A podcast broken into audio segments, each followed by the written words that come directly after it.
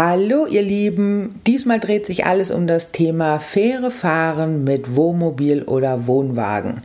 Das heißt, wir haben so Themen geklärt wie, wie kommt ihr eigentlich an günstige Tickets? Lohnt sich das Fähre fahren überhaupt oder ist es besser immer den Landweg zu nutzen? Was ist mit dem Thema Fähre und Hund? Wann gibt es Camping an Bord? An was müsst ihr alles denken, bevor ihr überhaupt auf die Fähre auffahren könnt? Und so weiter und so weiter und so weiter. Das Thema ist doch deutlich größer, als man vielleicht am Anfang denkt.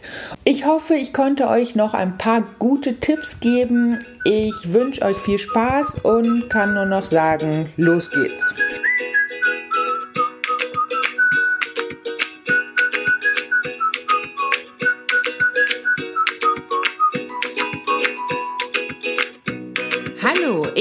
Isa und hier gibt's Camping für die Lauscher. Du bist beim Isas Womo Podcast.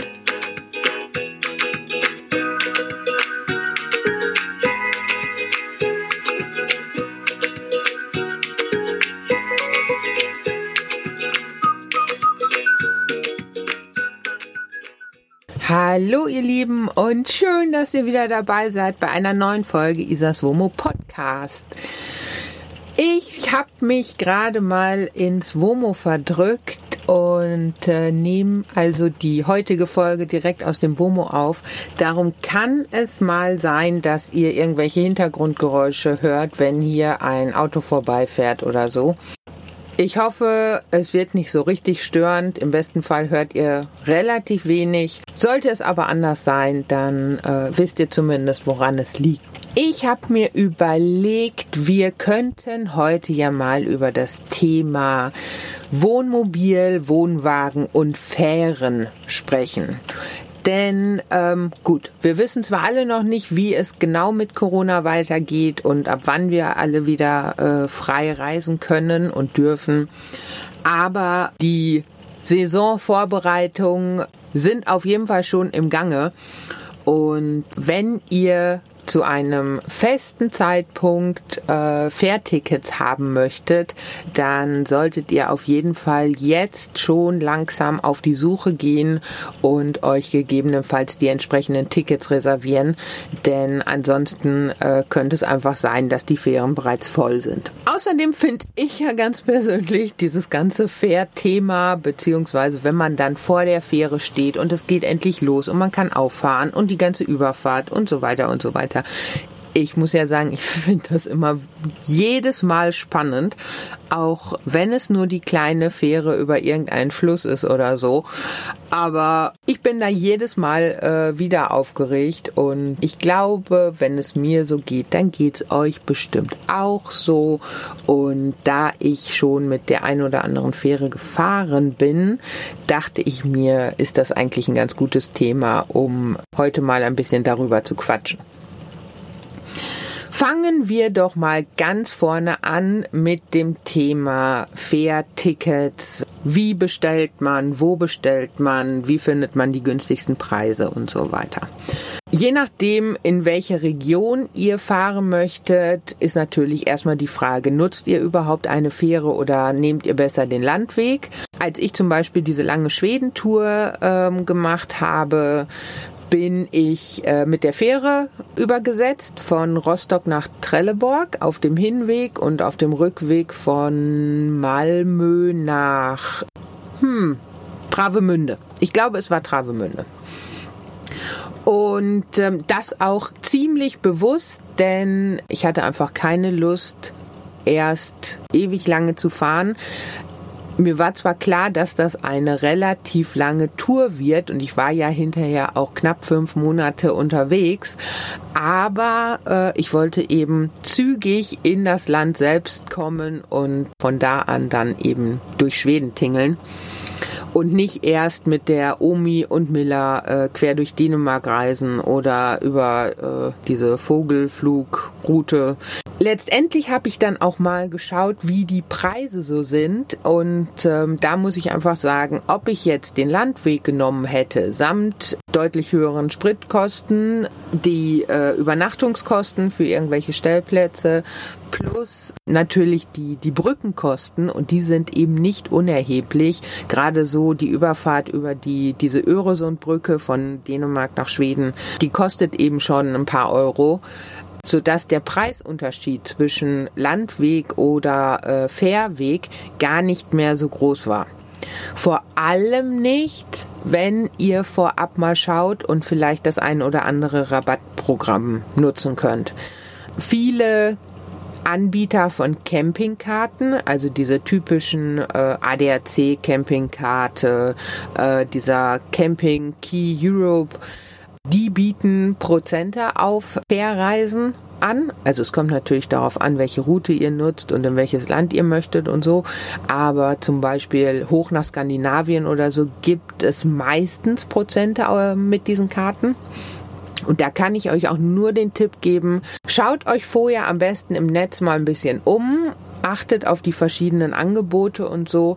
Das kann sich echt bezahlt machen. Bei mir war es damals so, das weiß ich noch ziemlich genau. Ich habe mir extra diese ADAC Campingcard, also einfach einen neuen Stellplatzführer vom ADAC äh, gekauft und da war dann eben auch diese Campingcard mit drin. Extra für die Fähre, weil es glaube ich glaube, es gab irgendwie 15 Prozent oder 18 Prozent oder so auf die Tickets. Also das war schon ähm, wirklich gut. Und ähm, da hat sich auf jeden Fall die Investition in diesen Stellplatzführer direkt ausgezahlt. Wenn ihr wirklich nach Schweden reisen möchtet, dann schaut euch auch unbedingt diesen Camping Key Europe an. Diese Karte werdet ihr zu 99 Prozent eh benötigen, wenn ihr auf einem schwedischen Campingplatz äh, unterkommen möchtet. Das läuft in Schweden einfach so, die allermeisten Campingplätze verlangen diese Campingkarte. Die gilt in Schweden sogar als Identitätsnachweis. Deswegen wird da auch ja, eure komplette Adresse und Name und so weiter eingetragen. Und ihr könnt diese Karte dann auch auf jedem Campingplatz kaufen. Da ist sie vor Ort aber natürlich deutlich teurer. Und wenn ihr eh mit der Fähre fahren möchtet und in Schweden herumreisen möchtet und Campingplätze nutzen möchtet, dann lohnt es sich auf jeden Fall, diese Camping Key Europe äh, Karte vorab zu kaufen. Denn wie gesagt, da kann es auch wirklich gut sein, dass ihr nochmal einige Prozente auf die Fährtickets bekommt. Solltet ihr vorab äh, die Tickets reservieren, ein, Ga ein Gas, ein glasklares äh, Jein. Wenn ihr zu einem sicheren Zeitpunkt fahren möchtet, also wenn ihr zum Beispiel sagt, wir haben nur 14 Tage in den Sommerferien Zeit und möchten an Tag X am besten morgens früh die Fähre nutzen und müssen an Tag Y wieder zurück sein, dann solltet ihr definitiv reservieren und das auch weit im Voraus. Da lohnt es sich also wirklich jetzt zu schauen und jetzt die Fährtickets zu, zu reservieren. Denn wenn ihr noch viel länger wartet, dann kann es wirklich gut sein, dass diese Fährtickets schon belegt sind, beziehungsweise die Fähren einfach äh, voll belegt sind und kein Platz mehr da ist. Wenn ihr allerdings sagt, uns ist es relativ egal, wir haben eh Zeit satt und ob wir heute fahren oder in fünf Tagen fahren, ist eigentlich total egal, dann kann es sich absolut lohnen, direkt mal zum Fähranleger zu fahren und da nach den Tickets zu fragen. Als ich in Schweden unterwegs bin, habe ich es so gemacht, dass ich für die Hinfahrt die Tickets lange im Voraus reserviert habe.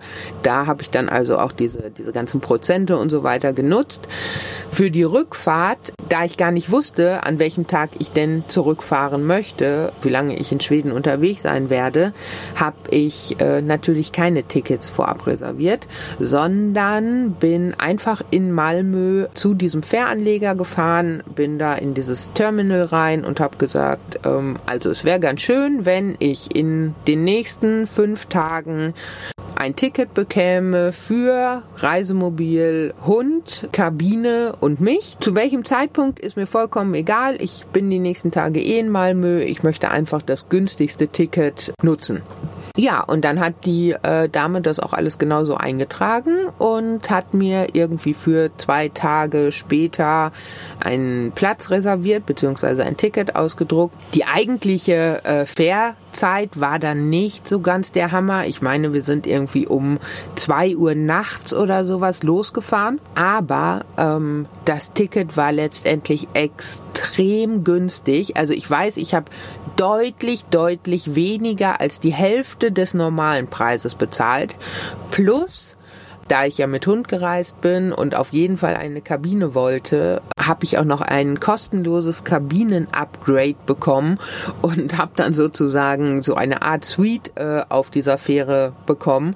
Ich hatte also für diese, keine Ahnung, siebeneinhalb, acht Stunden ein riesengroßes Zimmer mit großen Fenstern. Ich meine, da war sogar noch ein kleiner Balkon oder sowas dran. Also es war wirklich ähm, super. Und das Ganze für hm, ich meine irgendwie sowas, entweder waren es 78 Euro, also komplett mit, mit Womo, mit Hund, mit allem drum und dran, oder es waren 82, 84 Euro, irgendwie sowas. Auf jeden Fall war es deutlich, deutlich günstiger als ein normales Ticket. Wenn ihr also sagt, ihr habt Zeit satt und es kommt nicht auf den Tag an, dann fahrt einfach mal zu diesem Fährterminal und sagt, ihr möchtet ein günstiges Ticket und die suchen euch dann schon das passende Ticket raus.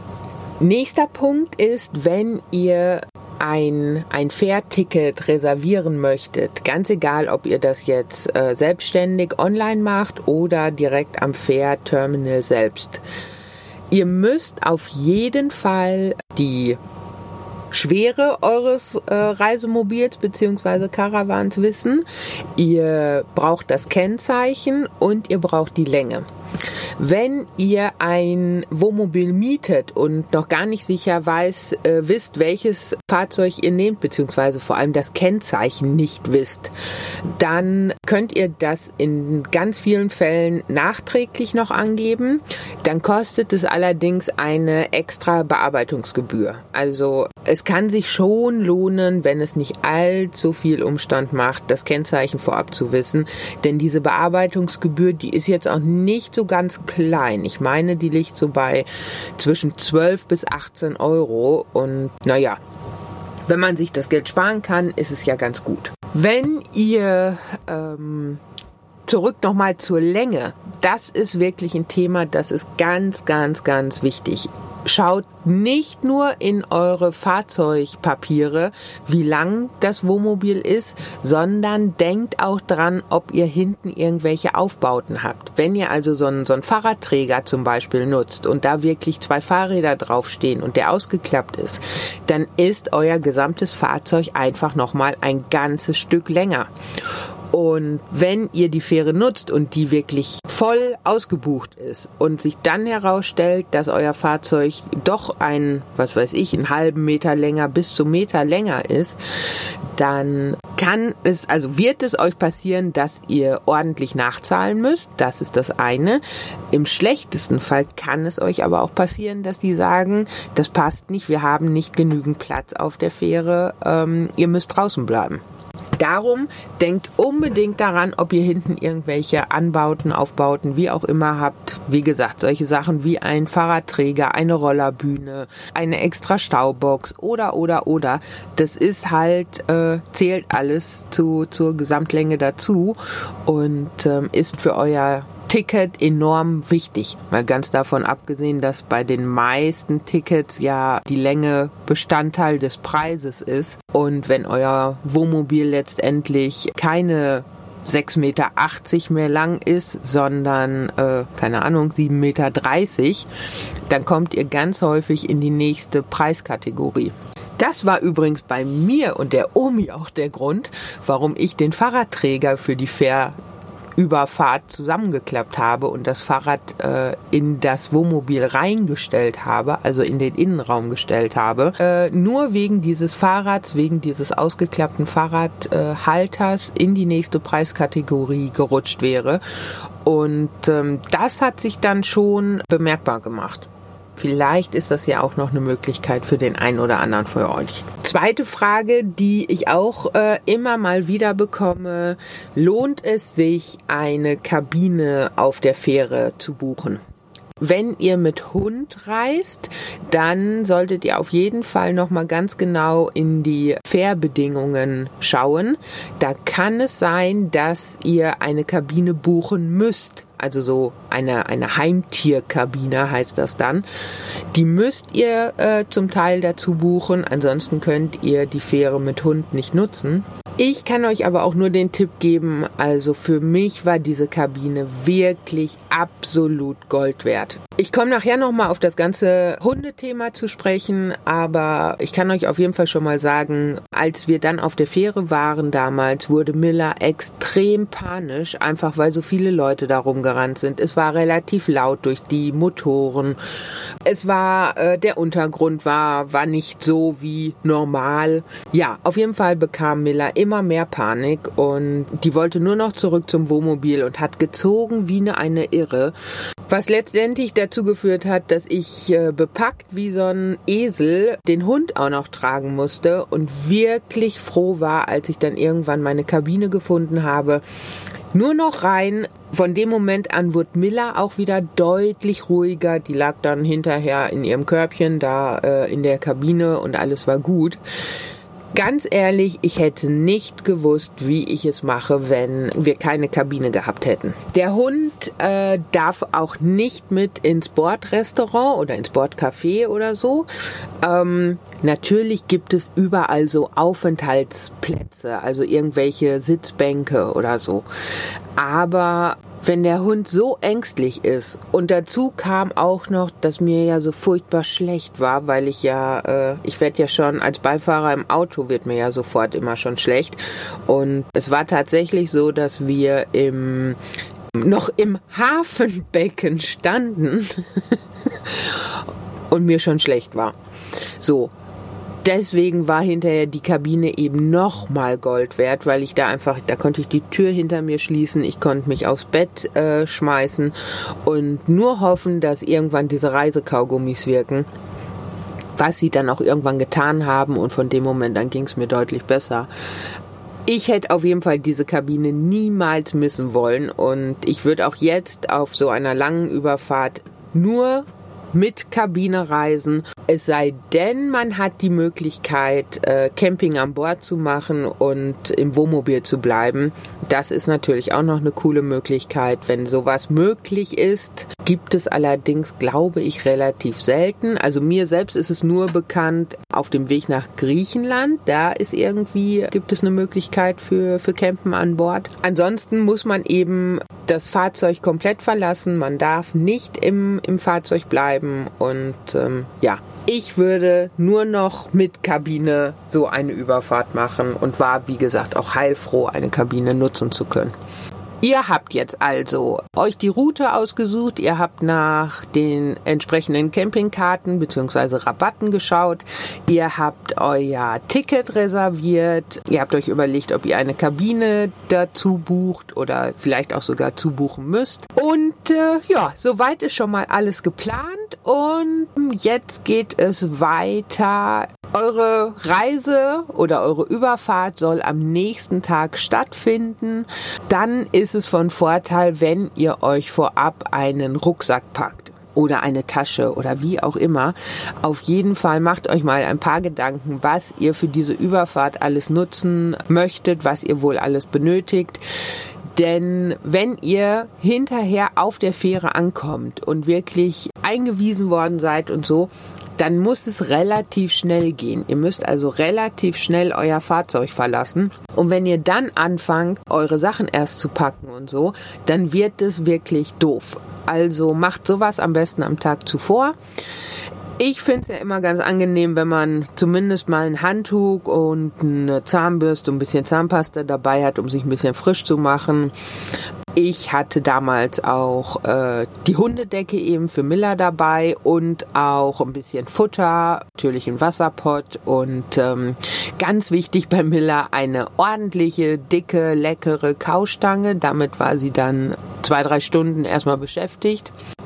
Ich hatte für mich ähm, natürlich ein bisschen was zu trinken dabei und ähm, ich glaube auch ein bisschen Schoki und solche Sachen. Wie gesagt, es gibt an Bord natürlich auch ein Bordrestaurant. Ja, das ist äh, wie immer bei solchen Sachen nicht unbedingt das günstigste, aber ähm, wie oft fährt man schon Fähre? Ganz wichtig, wenn ihr eure Sachen packt, achtet darauf, dass ihr natürlich alle Unterlagen griffbereit zusammenliegen habt. Das heißt, ihr benötigt die Ticketreservierung oder vielleicht sogar auch schon die richtigen Tickets. Ihr benötigt euren Personalausweis, ihr benötigt die Autopapiere, ihr benötigt zum Teil auch euren Führerschein. Dann denkt an solche Sachen wie hier den, den Hundeheimtierausweis, wenn ihr denn mit Hund reist. Ja, glaube, das war es erstmal. Aber ähm, ja, diese Papiere packt ihr die, packt die am besten alle zusammen in einen großen Umschlag und so, so dass ihr das alles wirklich griffbereit dabei habt.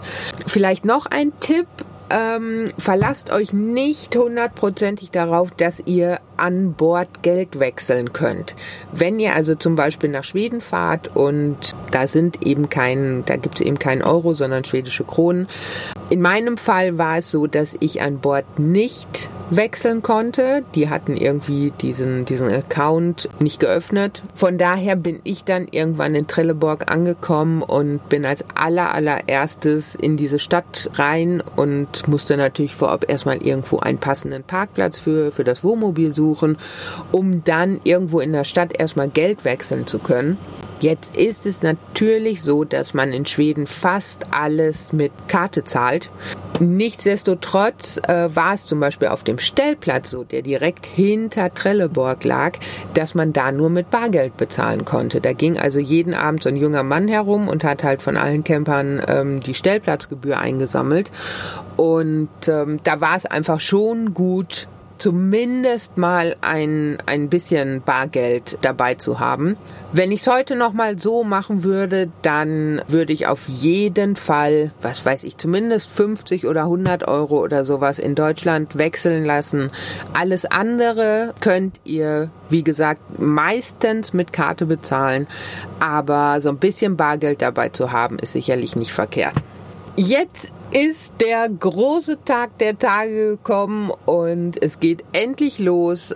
Die große Überfahrt steht an. Wenn ihr dann zum Fährterminal fahrt, und wir sprechen jetzt wirklich von den großen Fähren, ihr habt also mehrere Stunden Überfahrt vor euch. Es geht nicht um, um die kleine Fähre, die euch von einer Flussseite zur anderen Flussseite bringt. Bei den großen Fähranlegern. Da ist es so, dass ihr erstmal in Richtung des Fähranlegers fahrt. Dann müsst ihr euch da irgendwo erstmal einen Parkplatz suchen und als erstes müsst ihr zum Fährterminal und euch da anmelden. Heißt also, ihr nehmt einmal diesen Umschlag mit all euren Unterlagen mit und ähm, geht zu dem entsprechenden Terminal und meldet euch dort an. Da wird dann nochmal geprüft, ob ihr auch das richtige Ticket habt, ob die Angaben stimmen, ob, keine Ahnung, die Anzahl der Personen stimmen und, und, und, und, und. Und wenn dann da alles in Ordnung ist, dann bekommt ihr sozusagen ein, ein Schreiben, einen Zettel in die Hand gedrückt, gedruckt, mit dem ihr dann letztendlich auf die Fähre auffahren könnt. Diesen Zettel müsst ihr vorne gut lesbar in die Windschutzscheibe legen und ähm, ja, dann kommen irgendwann die Einweiser und schauen, ob alles in Ordnung ist und ob ihr auf die Fähre auffahren könnt und ob ihr eben diesen Zettel dabei habt, beziehungsweise ob dieser Zettel in der Windschutzscheibe liegt und ähm, erst dann könnt ihr eben auf die Fähre auffahren. Wenn ihr also im Fährterminal wart und euch da angemeldet habt, erst danach könnt ihr euch in die Schlange oder solltet ihr euch in die Schlange der Wartenden einreihen.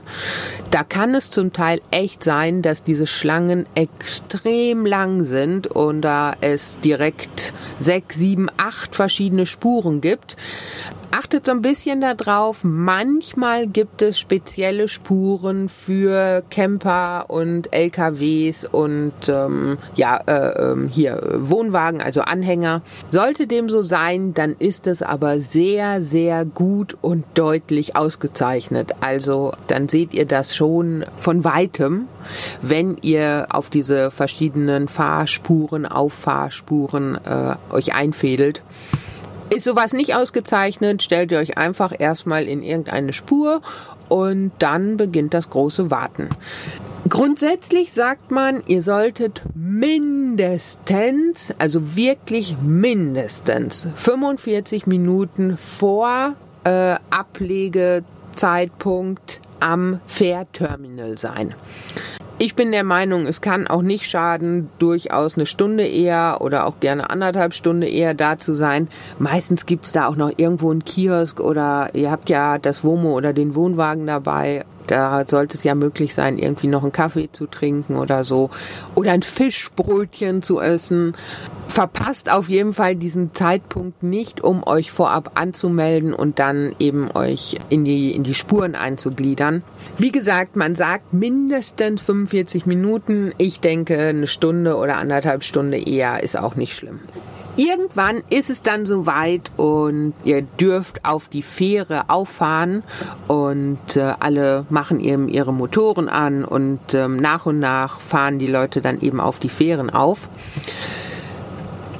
Ihr werdet sehen, es gibt unzählige Einweiser, die euch ganz genau sagen, wohin ihr fahren müsst und wie ihr wo, wann, wann, wie, wo überhaupt äh, auf die Fähre auffahren könnt. Ähm,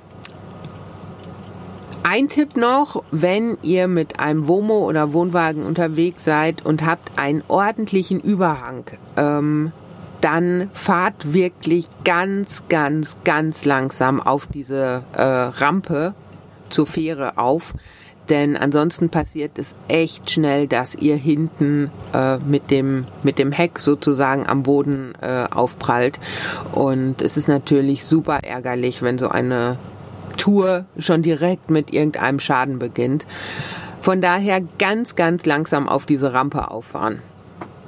Ähm, wenn ihr denn dann auf der Fähre seid, dann äh, zeigt euch der Einweiser, wie gesagt, ganz genau, an welchem Platz, in welcher Spur ihr äh, parken sollt. Und ähm, auf diesen Fähren ist es relativ eng. Das heißt, die sagen euch zum einen, wie weit ihr zu eurem Vordermann auffahren sollt und zwischen den Fahrzeugen sind dann maximal noch keine Ahnung, fünf bis zehn Zentimeter oder so. Also ihr müsst wirklich eng an eng äh, stehen. Und auch äh, auf den, an den Seiten ist eben nicht mehr viel Platz. Das heißt, wenn ihr noch irgendwie was aus den Garagen oder so benötigt, macht das alles vorher. Gegebenenfalls, wenn ihr da in dieser Wartespur steht oder so. Denn auf der Fähre selbst, die Autos stehen unheimlich eng. Ihr könnt also kaum die Türen richtig öffnen, um aus dem, aus dem Wohnmobil zu kommen oder aus dem Auto zu kommen. Da äh, lohnt es sich also alles Nötige vorher zu regeln. Und ähm, deswegen ist es auch so wichtig, dass ihr den Tag vorher schon mal euren Rucksack oder so packt. Denn wie gesagt, wenn ihr dann erstmal anfangt, eure Sachen zu packen und so, dann kommt ihr hinterher kaum noch aus dem Fahrzeug raus. Also ähm, sobald ihr auf der Fähre seid, müsst ihr relativ schnell sein. Schnappt euch Hund, Kinder, Rucksack und alles, was ihr eben so auf der Fähre selbst benötigt und dann erstmal nichts wie raus aus dem Fahrzeug und ähm, Je nachdem, ob ihr eine Kabine habt oder eben nicht, müsst ihr als erstes zur Rezeption. Da bekommt ihr dann den Schlüssel für die Kabine oder ihr sucht euch einfach irgendwo einen Aufenthaltsplatz. Vielleicht auch da noch der Tipp, es lohnt sich durchaus da relativ schnell zu sein und sich erstmal irgendwo irgendwelche Plätze zu sichern. Wenn ihr dann hinterher bei der Überfahrt merkt, es gibt noch irgendwo anders einen schöneren Platz oder ihr möchtet doch lieber im Bordrestaurant sitzen oder so, dann könnt ihr ja immer noch wechseln. Aber ähm, wenn ihr eben keine Kabine habt, dann ist es durchaus sinnvoll, sich erstmal einen Sitz zu sichern. Noch ein ganz anderes Thema. An Bord habt ihr keine Möglichkeit oder sagen wir mal zu 99 Prozent habt ihr keine Möglichkeit an Strom zu kommen. Ebenfalls müsst ihr das Gas abdrehen. Auch das steht entweder in diesen ganzen Fährpapieren es wird aber auch noch tausendmal, bevor ihr auf die Fähre auffahrt, angezeigt. Und äh, es kann auch gut sein, dass die äh, Einweiser euch nochmal direkt fragen. Ihr müsst also das Gas vorab abdrehen, was dann eben auch bedeutet, euer Kühlschrank wird nicht laufen. Gas ist abgedreht und Strom äh, könnt ihr nicht bekommen. Es gibt wohl irgendwo irgendwelche Fähren, auf denen man das Wohnmobil an den Strom einstöpseln kann oder eben euren Wohnwagen. Wahrscheinlich, so könnte ich mir das vorstellen, sind das eben diese Routen, auf denen man Camping an Bord machen kann. Auf den ganz normalen Fähren ist es eben nicht möglich. Wenn ihr also übersetzt oder euch für die Überfahrt vorbereitet, denkt so ein bisschen daran, es lohnt sich nicht, die großen Fleischberge mitzunehmen, wenn es sehr warm ist und der Kühlschrank nicht läuft. Euch taut das alles auf, lohnt sich einfach nicht. Und auch da nochmal der Hinweis, denkt daran, an Bord selbst ist es wirklich eng. Ihr könnt da nicht lange an den Gasflaschen erst herumdoktern und alles abdrehen und Türen öffnen und so weiter und so weiter. Macht das alles am besten vorher, bevor ihr auf die Fähre auffahrt. Sobald ihr dann aber an Bord seid und vielleicht irgendwo ein nettes Plätzchen gefunden habt oder sogar eine Kabine ähm, bezogen habt oder so, dann beginnt langsam der schönere und entspanntere Teil. Ich habe es ja vorhin schon angesprochen. Ich äh, bin da irgendwie super empfindlich und äh, mir wurde, wie gesagt, schon im Hafenbecken schlecht. Von daher lohnt es sich vielleicht auch für den einen oder anderen vorab zur Apotheke zu gehen und ein paar Reisekaugummis zu kaufen. Denn so eine Überfahrt, auf der einem sechs, sieben, acht oder 14, 17 21 Stunden nur schlecht ist, das wird irgendwann zur Hölle. Hölle bringt mich auch direkt zur Überfahrt mit Hund. Nein, also grundsätzlich muss ich sagen, hat das damals mit Miller wirklich eigentlich ganz gut funktioniert. Ich war, wie gesagt, heilfroh, dass wir diese Kabine hatten. Es hat aber auch sogar ganz gut funktioniert mit diesem ganzen, wie läuft es ab, wenn der Hund mal Pipi machen muss. Also, fangen wir mal vorne an. Wenn ihr mit Hund reist, dann macht es natürlich Sinn, dass ihr diesen Hund vor dem Betreten der Fähre nochmal wirklich auslastet.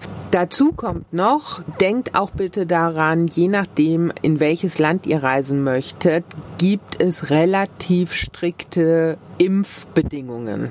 Gerade wenn ihr in Richtung Skandinavien reisen wollt, macht euch da bitte vorab nochmal ganz genau schlau. Da muss der Hund häufig nochmal spezielle Impfen bekommen und die dürfen dann auch nicht älter sein als, was weiß ich, so und so viele Tage und so weiter und so weiter.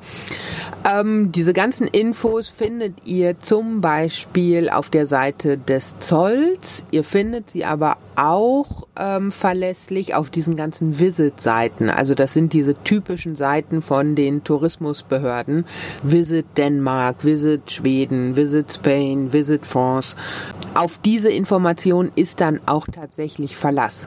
Gegebenenfalls sollt oder könnt ihr natürlich auch euren Tierarzt fragen, wobei ich mir immer nicht so ganz sicher bin, ob der Tierarzt wirklich von sämtlichen Ländern die Impf- und Einreisebedingungen kennt.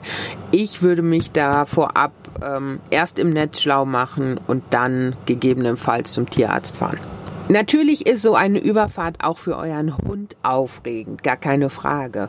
Und deswegen ist es auch ganz sinnvoll, wenn ihr eurem Hund vor der Überfahrt nicht ganz so viel zu fressen gibt. Auch ihm kann schlecht werden oder ihr, je nachdem. Ein komplett leerer Magen ist auch nicht gut. Auch das kann dazu führen, dass dem Hund letztendlich schlecht wird. Aber äh, ich habe so bei Miller gemacht, dass ich ihr so die halbe Portion morgens gegeben habe und dann eben für die Fährüberfahrt selbst habe ich ihr auch noch mal so ein bisschen Futter mitgenommen und so. Das hat also dann alles ganz gut funktioniert. Ich äh, würde es aber, wie gesagt, vermeiden, dem Hund morgens oder vor der Fährüberfahrt die volle Portion an Futter zu geben. Denn wir wissen es alle, alles, was oben reinkommt, muss eben auch äh, unten wieder raus. Und das ist so ein Thema, das ist auf der Fähre nicht ganz einfach. Wenn die Fähre Hunde erlaubt, dann haben die auch meist so eine Hundetoilette an Bord. Auf unserer Schwedentour war es dann letztendlich so, dass äh, diese Hundetoilette eine alte, kleine, relativ schäbige Kinderstrandmuschel war. Das war also so eine, eine Muschel, ähm, wie man sie, jetzt so ein kleiner Sandkasten, so kennt, so ein Plastikdingen. Und ähm, da war dann eben auch Sand drin und der Hund musste dann eigentlich da reinhüpfen und da sein Geschäft machen. Dass das Ganze schon aus der Ferne nicht so ganz besonders gut gerochen hat, ich denke, das ist auch klar. Jetzt war es aber tatsächlich so, dass wir nach oder dass ich bemerkt habe, so nach sechs, sieben Stunden, Miller wurde immer unruhiger und naja, sie musste halt mal aufs Klo. Und dann bin ich da ganz unten mit ihr auf das Deck gegangen, Sie wollte dann natürlich erst wieder die Kabine nicht verlassen, was hieß, ich musste sie erstmal tragen, bis wir dann draußen auf diesem untersten Deck angekommen sind. Und naja, da sah man dann erstmal schon, dass viele, viele Hunde eben nicht diesen Sandkasten genutzt haben, sondern sämtliche Streben gepullert haben. Wir standen dann irgendwann vor diesem Sandkasten und ich war mir tausendprozentig sicher, das wird niemals funktionieren. Als ob Miller jetzt in diesen Sandkasten Pfosten hüpft, der auch noch einen, einen relativ hohen Rand hatte. Sie konnte also gar nicht direkt sehen, was jetzt auf der anderen Seite ist. Und naja, ich habe ihr äh, dann tatsächlich gesagt, so Müllerchen, jetzt hier Pipi machen und du darfst und ne. Und zu meinem großen Erstaunen hat das tatsächlich funktioniert. Die ist wirklich in diesen Sandkasten gehüpft, hat da hingepullert und ähm, ja, dann war's gut. Ich habe selber nicht glauben können, aber ähm, sie wusste genau, was zu tun ist und ja, wunderbar. Ob das wirklich bei allen Hunden so funktioniert, ich kann es mir nicht vorstellen. Und wie gesagt, da gibt es sicherlich deutlich schönere Plätze und auch äh, Orte an Bord, die deutlich besser riechen als dieser Hundebereich. Aber es gibt zumindest eine Möglichkeit, wo äh, der Hund mal pullern kann. Solltet ihr vorab schon einfach wissen, dass euer Hund einen ziemlich empfindlichen Magen hat, dann ähm, ist es vielleicht auch ganz gut, wenn ihr euch vorher schon irgendwelche Magentropfen oder irgendwelche äh, Tropfen gegen Übelkeit besorgt. Denn wie gesagt, da kommen halt ganz viele Punkte zusammen. Da kann es einfach echt schnell passieren, dass eurem Hund wahnsinnig übel wird. Und ich sag mal, bevor der da überall hinkotzt, naja, ist es sicherlich besser, ihr habt irgendwie ein paar Tropfen oder Medikamente dabei. Natürlich wenn ihr mit Hund reist, heißt das auch, dass ihr vorab natürlich ein spezielles Ticket für diesen Hund benötigt. Aber ich äh, glaube, das ist ganz klar. Ne? Also wenn ihr euch die Fährtickets kauft oder reserviert oder so, dann müsst ihr natürlich auch den Hund angeben. Und naja, wie gesagt, in meinem Fall war es sogar damals so, dass ich samt Hund auch eine Heimtierkabine buchen musste. Ich glaube, das hat sich aber mittlerweile äh, verändert. Ich glaube, mittlerweile steht es einem frei, ob man so eine Kabine dazu bucht oder nicht. Habe ich ja schon gesagt, ich würde es immer wieder machen. Damals war es aber auch noch ein Muss. Zum guten Schluss, wenn ihr also auf die Fähre aufgefahren seid und ihr seid mittlerweile aus dem Fahrzeug ausgestiegen, ihr habt euch einen netten Platz gesucht, ihr hattet eine wunderschöne Überfahrt, dann müsst ihr euch keine Sorgen machen, dass ihr vielleicht den, den, äh, die Ankunft verpennt oder verpasst oder so.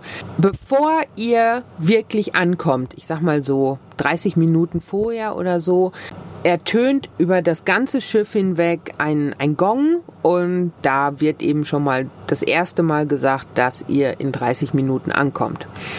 Dann folgt irgendwann ein zweiter Gong und der sagt, ihr seid in 15 Minuten äh, ist die Ankunft. Dann kommt irgendwann ein dritter Gong und ähm, da wird dann gesagt, äh, es werden alle Gäste werden gebeten, so langsam mal zusammenzupacken und ähm, gegebenenfalls die Kabinen zu verlassen und sich schon mal auf den Weg zu den ähm, Autos aufzumachen. Das heißt noch nicht, dass ihr in dem Moment zum Auto könnt. Also meistens ist es sogar so, dass die Türen zum, zu dem Autodeck komplett äh, abgeschlossen sind. Und erst wenn dann wirklich die Fähre angekommen ist und im Hafen steht, dann öffnen sich diese Türen. Es gibt nochmal eine Durchsage, dass die Türen jetzt geöffnet werden und dann könnt ihr eben zu eurem Fahrzeug gehen. Sobald ihr dann also im Auto sitzt und von der Fähre runterfahren könnt, dann geht eigentlich alles ganz zügig. Ihr werdet sehen, diese Einweiser sagen wieder ganz genau, an welcher Stelle ihr dran seid und von der Fähre runterfahren könnt. Danach kommt noch eine Hürde. Ihr solltet natürlich auch da wieder ganz, ganz vorsichtig über diese Rampe fahren, gerade wenn ihr einen, einen längeren Überhang hinten am Fahrzeug habt, nicht damit ihr da nochmal aufsetzt. Also ganz langsam über die Rampe und runter von der Fähre. Dann kommt noch eine Hürde, ihr müsst durch die Zollkontrolle. In meinem Fall war es jetzt in Schweden so, dass die Zollkontrolle gar nicht besetzt war und wir einfach komplett alle einreisen konnten, durften, wie auch immer. Es kann aber auch durchaus sein, dass die Zollhäuschen da besetzt sind und dass die euch erst noch kontrollieren. Darum nochmal der Hinweis, achtet vorher darauf, dass euer Hund gegebenenfalls wirklich geimpft ist und so. So, aber dann, wenn ihr die ganze Fährüberfahrt hinter euch habt, ihr seid von der Fähre runter, ihr habt die Zollkontrolle hinter euch, dann kann der Urlaub endlich beginnen und ähm, ja, dann ist alles gut, bis ihr dann eben irgendwann wieder zurückreisen möchtet und das ganze Spielchen von vorne beginnt. Ganz zum Schluss nochmal einmal die wichtigsten Punkte. Wenn ihr zu einem festen Datum die Fähre nutzen möchtet, denkt dran, frühzeitig zu reservieren. Schaut euch im Netz um. Es gibt durchaus viele verschiedene Möglichkeiten, an Rabatt zu kommen. Wenn ihr ein Ticket kauft bzw. reserviert, achtet darauf, dass ihr die richtige Fahrzeuglänge angebt. Denkt daran, wenn ihr hinten irgendwie ein Fahrradständer, Anhänger, wie auch immer nutzt, dann zählt das eben zur Gesamtlänge dazu. Das ist wirklich ein Punkt, der ähm, ganz wichtig ist.